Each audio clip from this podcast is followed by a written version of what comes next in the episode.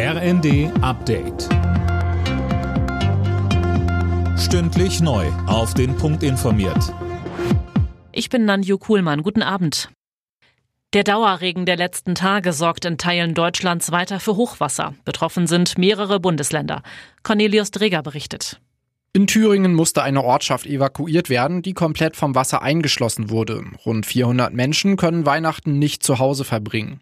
Auch in Niedersachsen, Bremen, Sachsen, Sachsen-Anhalt und NRW treten weiter viele Flüsse über die Ufer, sorgen teils für überflutete Straßen und vollgelaufene Keller.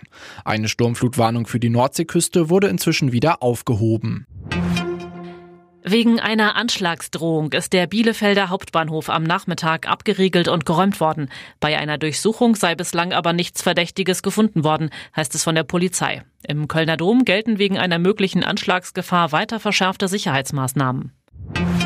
Die Menschen in Deutschland haben rund um die Weihnachtszeit wohl weniger im Handel zugeschlagen als in den Vorjahren. Der Handelsverband geht in diesem Jahr von einem Minus im Weihnachtsgeschäft aus. Grund, wegen der aktuellen Krisen sei die Konsumlaune nicht gerade die beste. Zu den beliebtesten Geschenken in diesem Jahr sagte uns Stefan Gent vom HDE.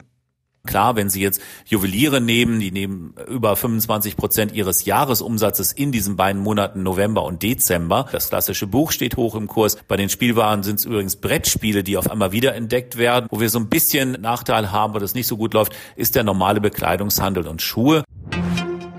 In seiner Weihnachtsbotschaft hat Papst Franziskus zu Frieden in der Welt aufgerufen. Er forderte ein Ende aller Kriege. Konkret nannte er etwa den Nahostkonflikt und den Ukraine-Krieg. Anschließend spendete der Papst vor tausenden Gläubigen auf dem Petersplatz den traditionellen Segen Urbi et Orbi. Alle Nachrichten auf rnd.de